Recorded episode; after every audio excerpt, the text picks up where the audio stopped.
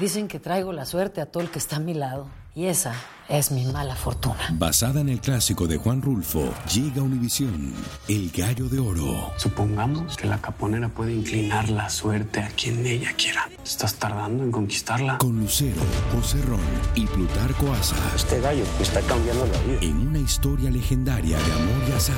No trates de cambiarme, no lo vas a lograr. El Gallo de Oro, lunes a viernes a las 9 por Univisión. El siguiente podcast es una presentación exclusiva de Euforia On Demand. Comienzo este comentario diciendo que en la historia de los Estados Unidos como nación, una vez se constituyeron los Estados Unidos, muchos de los adelantos jurídicos y de los adelantos de los derechos y de eh, cómo ha ido esa sociedad integrando a su manera de ser conceptos del derecho y del espacio que no necesariamente surge del proceso entre comillas, democrático y electoral, ha sido siempre a través de los tribunales. Y que en los Estados Unidos, el Tribunal Supremo de los Estados Unidos ha jugado un papel fundamental en no solamente interpretar la constitución y decidir la constitucionalidad de las leyes, sino que también ha jugado un papel desde la, el estrado, como se dice, desde el bench, como se dice en inglés, así, entrando en materias de índole políticas desde la perspectiva del derecho y con ello, una vez se convierte eso en una determinación del Tribunal Supremo, cambian para siempre de golpe el rumbo de ese espacio o de ese tema o de esa problemática. El mejor ejemplo, para no dar, no dar mucha vuelta, son los derechos civiles y la integración de los ciudadanos negros con a la misma al mismo nivel que los ciudadanos blancos. No fue el Congreso, ni fue la presidencia, fue el Tribunal Supremo quien empezó a revertir los precedentes de años anteriores y dijo, esta gente tiene que estar en igualdad de condiciones que el resto de la población y especialmente de los blancos. Después de que el Supremo hizo eso en varios casos, entonces la presidencia actuó y después de que la presidencia actuó, el Congreso vino a actuar ya un poco más adelante, había pasado casi una década después. Así que el Tribunal Supremo juega en ese sentido un papel fundamental, no solamente en materia jurídica, sino en materia política, en lo que es la historia de los Estados Unidos. Dicho eso, creo que eh, la decisión de la jueza Swain del pasado viernes en, la, en el pleito de la aseguradora de bonos Aurelius, o no, no, no es aseguradora, el sindicato de bonos Aurelius, y en contra de la constitucionalidad de la Junta de Supervisión Fiscal en Puerto Rico y que consultaba yo un querido amigo y ex estudiante abogado este fin de semana para pedirle luz en términos técnicos sobre cómo es que en el futuro se va a citar ese precedente. Y me dice, mira, se va a citar INRE de Financial Oversight and Management Board of Puerto Rico 17 raya 03 28 3 raya LTS. Apréndanse ese título porque este es el último caso insular de Puerto Rico. La decisión de la jueza Swain es un caso insular. No entró únicamente en la materia de la constitucionalidad de, de los nombramientos a la Junta, que era lo que tenía ante sí, aunque entró en ello sino que me parece a mí, la jueza Swain es una jueza de mucha experiencia y ella sabe que esto apenas comienza el número indeterminado de litigios que se van a ver eventualmente sobre las decisiones que se vayan haciendo en cuanto a las decisiones de la Junta, el presupuesto, el poder de la Junta y demás. Y decidió en esa primera evaluación suya de la constitucionalidad de los nombramientos de la Junta y de la ley promesa en general, cerrar o tratar de cerrar casi todas las puertas que se puedan abrir en pleitos subsiguientes. Por lo tanto, la jueza Swain entró en la primera parte de su decisión, que tiene 35 páginas y que me la eché al cuerpo este fin de semana, entró en la materia de la relación política y jurídica que tienen Puerto Rico y los Estados Unidos desde 1898 hasta acá. Y en ese sentido, propinó con su decisión y con su opinión un rudo golpe a la teoría de que con la ley 600 y la delegación de poderes de autogobierno a Puerto Rico, se había constituido un pacto entre el Congreso de los Estados Unidos y el gobierno de Puerto Rico y que esa delegación de poderes era irreversible como materia jurídica, eh, que es la teoría que sostiene toda la entre, entretela de que el Estado Libre Asociado como relación jurídica puede ser mejorada. La jueza Swain le tiró mortalmente a esa teoría y la decisión en ese sentido es nefasta para los que sosteníamos que el Estado Libre Asociado era un pacto y que se puede mejorar. Y esa es la realidad. Yo no vengo aquí a hacerme papelillos ni a tratar de enmascarar. Hay dos maneras de usted entender esta decisión. O usted se tapa los oídos y dice, no me importa, la, la, la, la, la, la, no me importa, no me importa, no me duele. Esa es la, si esa es la reacción, usted es un idiota. Y no puede ser que yo venga aquí a hacer el papel de idiota con ustedes. Y la otra, la otra manera de hacerlo es entendiendo la realidad de lo que aquí está dicho y de lo que nos espera si esto se sostiene en decisiones subsiguientes y reflexionando profundamente los autonomistas como yo de cuál es el futuro de la ideología en la que nosotros creemos. Claro está, siempre están los que dicen desde el bando autonomista, no te preocupes si eso a la gente no le importa. Aquí lo importante es ganarle las elecciones a Ricky y volver al poder nosotros para repartirnos el bacalao. Bueno, esa es una manera también de hacerlo, pero ¿sabe qué? La segunda parte de esa teoría es decir, de volver al poder nosotros para que la Junta nos humille a nosotros y el Congreso nos pase el rolo a nosotros, no a Ricky, ¿verdad? Esa es la realidad. Miren, les voy a leer unos pedacitos de la decisión de la jueza. En la página 15, la jueza dice que la relación de un territorio con el gobierno federal es la misma que tiene un condado con el gobierno del estado al que pertenezca ese estado y cita ahí unos precedentes de un caso de 1879.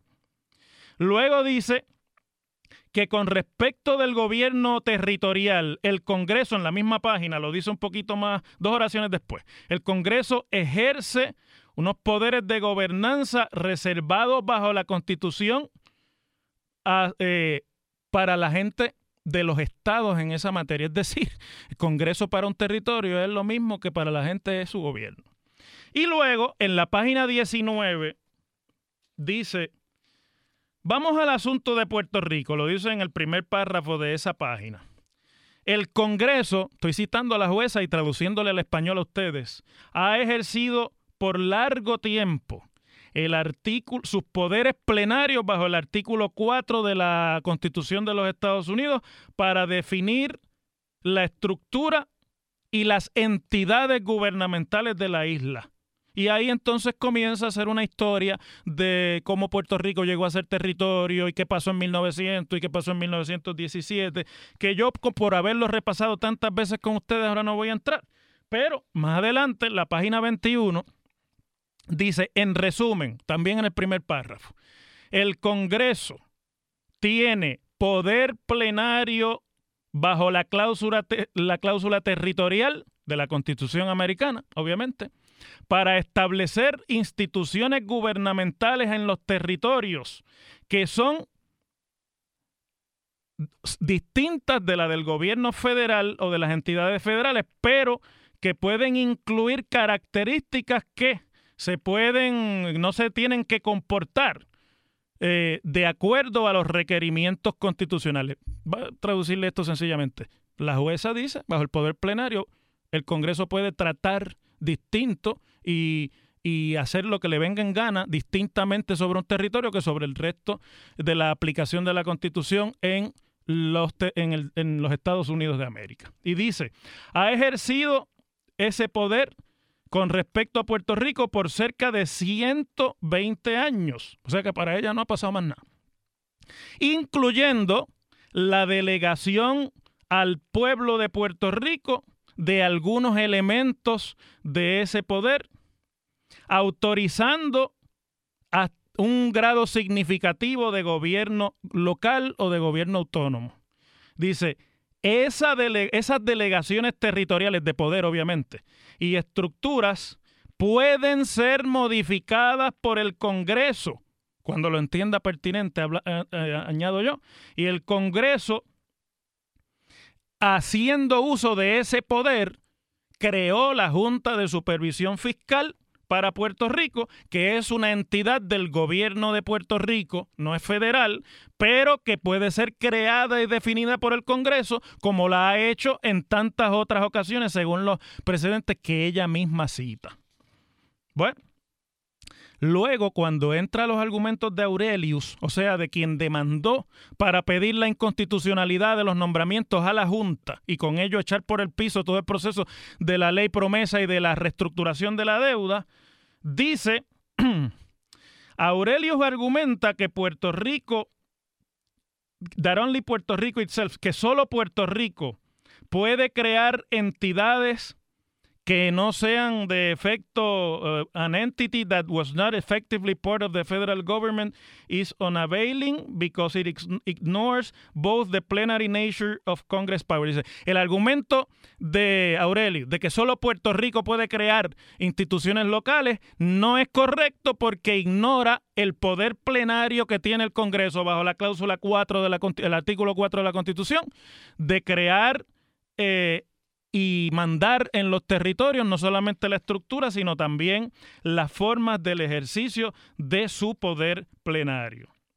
Dice, por lo tanto, la creación de un ente como la Junta de Supervisión Fiscal, si se hiciese por elección popular, no cambiaría el, la fuente última del poder de esa Junta para ejercer su autoridad desde la perspectiva constitucional. O sea, que quiere decir, aunque el Congreso diga que la Junta es electa por el pueblo, aún así es el Congreso el que tiene el poder último y es la fuente primaria de poder sobre eh, una entidad que fuera electa. Esto es una cuestión hipotética por el, del pueblo de Puerto Rico. Dice, las autoridades electivas popularmente o electas popularmente en los territorios de los Estados Unidos derivan del Congreso, derivan su poder, añado yo, o su autoridad de la del Congreso. Y explícitamente, en promesa, el Congreso ha ejercido ese poder sobre la entidad territorial. Bueno, vamos, está bueno ya con las citas. Déjenme ahora entrar en materia política.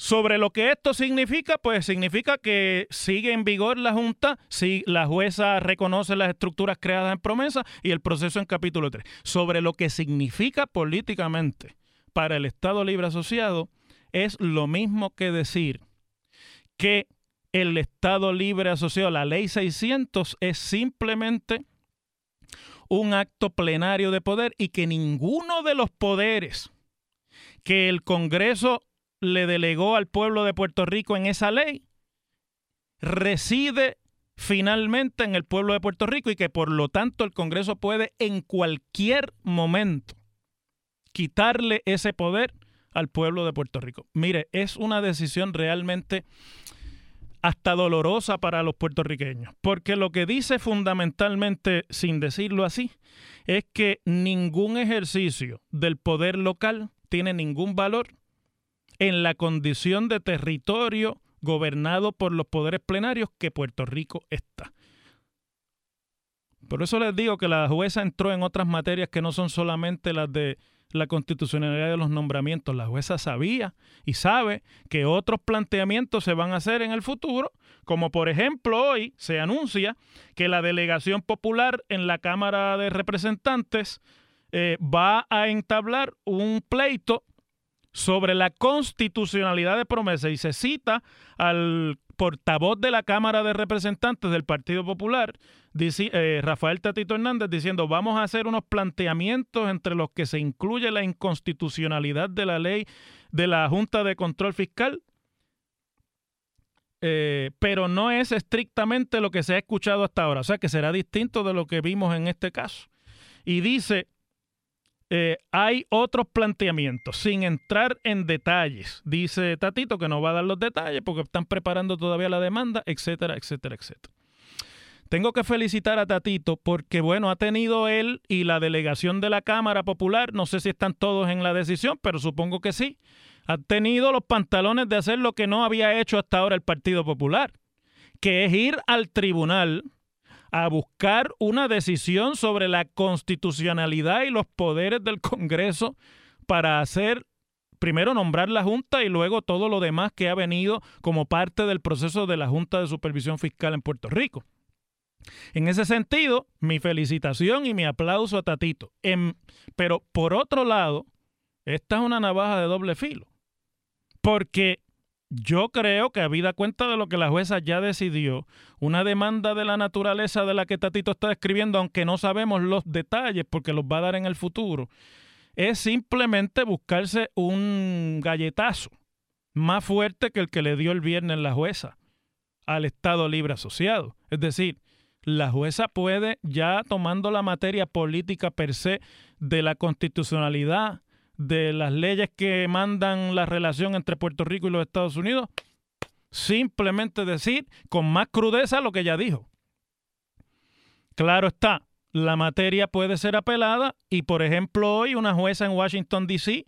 decidió que otro grupo de sindicatos de bonistas eh, no le iba a desestimar una petición de demanda porque en, lo que otro tribunal dilucida la constitucionalidad de la ley promesa, en cuyo caso ella dice que a ella le parece federal la Junta o no. Pero vamos a entender aquí un asunto que por eso quería hablar con usted sobre esto extensamente.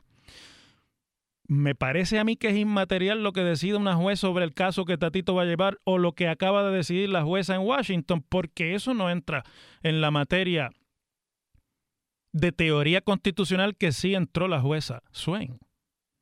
Es decir, aquí lo que se está diciendo es si se podía o no nombrar la Junta de ya la jueza dijo sí, porque el Congreso puede hacer lo que le dé la gana en Puerto Rico. Y en este otro lado lo que están diciendo es, bueno, eh, si es federal, el gobierno federal me responde a mí por la deuda, pero nadie ha entrado en el asunto particular, excepto la jueza Swain el viernes, de decir, mire, el Congreso tiene poder para hacer lo que le dé la gana con Puerto Rico, sea eso democrático o no, e inclusive para suspender en Puerto Rico la aplicabilidad de principios constitucionales que de otra manera aplicarían en una jurisdicción de los Estados Unidos. Y eso es mucho decir, eso son palabras mayores. Y creo que en realidad este no es momento para estar en negación y a mis hermanos queridos, populares y estadolibristas y autonomistas. No es momento para venir a decirle al país que eso es secundario y que en este momento hay que concentrarse en ganar las próximas elecciones, porque vuelvo y repito, lo que hoy parece portazos al gobierno de Ricardo Rosselló, en esta teoría, en un cuatrenio subsiguiente serán portazos a un gobierno del Partido Popular con igual contundencia y sin una respuesta, que es lo más peligroso aquí, una respuesta pensada, una respuesta calculada, una respuesta evaluada por parte de los que creemos en la autonomía. Este no es momento para eso, este es momento para recoger vela y buscar avenidas de futuro. Las cosas como son. En WKAQ se abre el aula del profesor Ángel Rosa. Conoce de primera mano cómo se bate el cobre en la política. Las cosas como son. Profesor Ángel Rosa en WKAQ. Bueno, la prensa de hoy dice que el alcalde de Comerío ayer en Barranquitas, mientras era el orador principal de los actos de recordación del natalicio de don Luis Muñoz Rivera, pues habló en un lenguaje medio raro y parco que deja abierta la posibilidad de él correr para la gobernación. Muchos lo han interpretado igual. Yo no estaba allí ni escuché la totalidad del discurso. He visto algunas partes en las, redes sociales. Pero creo que es otro más que se añade a la lista de candidatos en el Partido Popular a la gobernación. Ya se sabe de Héctor Ferrer. Ya se sabe de Carmen Yulín Cruz. ya se sabe de Roberto Prats, ya se sabe de, eh, ¿quién más? De ahora de Josian, puede ser, y por lo bajo se sabe que hace tiempo que está en ese dribleo el secretario general del partido y alcalde de Isabela, aunque no necesariamente lo dice abiertamente, pero su juego es, si esto de alguna manera se escocota, aquí estoy yo, que estaba haciendo el trabajo, ¿verdad? Y hay otros que están de la misma manera planteando la idea de que ellos pueden ser la opción del Partido Popular, es decir, la cabeza de papeleta del Partido Popular para las próximas elecciones. Yo quiero que, Padilla, tú tienes el audio que te pedí. Vamos a escuchar unos pedacitos de lo que dijo Josian allí y entonces lo retomamos acá. Mi mensaje fue muy claro, que voy a estar disponible para asumir la tarea que me corresponda, sea la que sea. Yo creo que Héctor ha estado haciendo lo que le permite ese reglamento que existe en el Partido Popular, que yo creo, como decía, hay que romper el molde. El siglo XXI y su una manera diferente de ver el proceso político.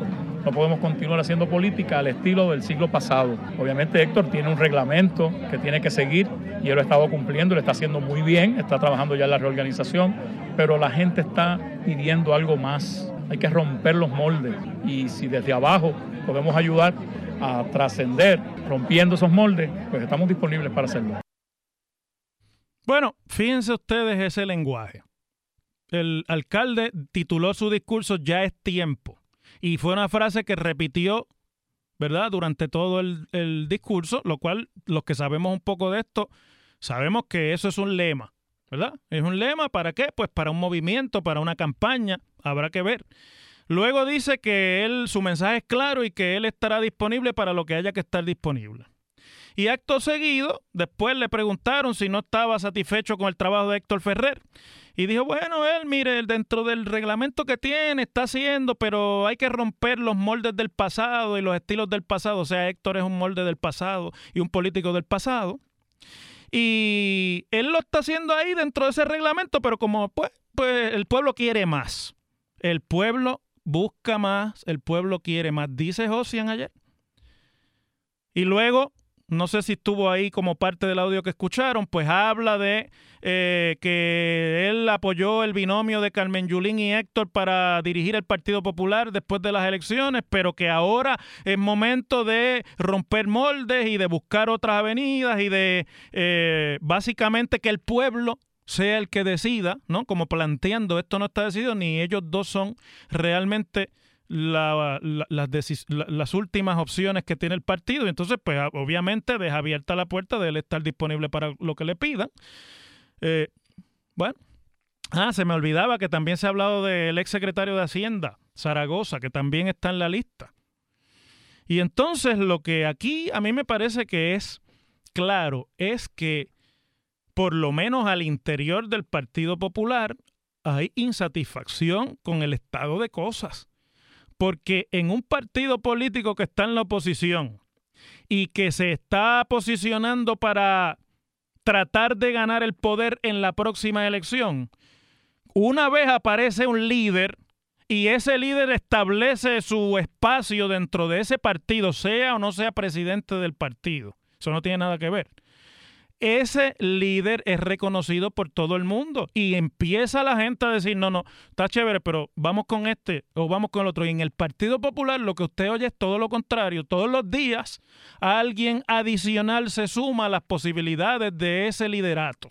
De alguna forma, hay gente que no lo ve, ese liderato presente dentro del Partido Popular, y otra gente que piensa que las estructuras del Partido Popular están caducas y que por lo tanto tienen que ser transformadas. El propio Josian ayer hablaba de que si había que romper instituciones, pues que se rompan y si hay que traer nueva gente, pues que se traiga, lo cual es un discurso de renovación para el Partido Popular, pero que es el discurso que usted oye repetidamente en muchos líderes del Partido Popular excepto obviamente aquellos que son los más leales del corazón del rollo de los que están, no importa lo que pase, que eso pues lo que pase allá arriba lo dicen que está bien y se acabó. Pero en el Partido Popular se escucha a nivel de la calle una insatisfacción amplia de populares de todas las tendencias y sobre todo es evidente que nadie en el Partido Popular reconoce a estas alturas la presencia de un líder, porque si fuera así, nadie estaría coqueteando con la posibilidad de convertirse en el líder. Ya le habrían dado el espacio al líder. Por lo tanto, creo que en el Partido Popular se abre ahora y con esta otra posibilidad de Josian, pues vendrán otras después, ustedes verán, se lo estoy diciendo desde ahora, ya verán que vienen otras. Se abre ahora una especie de carrera que para poderla llevar a cabo tienen que tener mucho cuidado, porque se puede convertir en una carrera caníbal entre todos los aspirantes a la aspiración aspiratoria. Vamos a la pausa. El pasado podcast fue una presentación exclusiva de Euphoria On Demand. Para escuchar otros episodios de este y otros podcasts, visítanos en euphoriaondemand.com. Dicen que traigo la suerte a todo el que está a mi lado. Y esa es mi mala fortuna. Basada en el clásico de Juan Rulfo, llega Univisión, El Gallo de Oro. Supongamos que la caponera puede inclinar la suerte a quien ella quiera. ¿Estás tardando en conquistarla? Con Lucero, José Ron y Plutarco Asa. Este gallo está cambiando la vida. En una historia legendaria de amor y azar. No trates de cambiarme, no lo vas a lograr. El Gallo de Oro, lunes a viernes a las 9 por Univisión.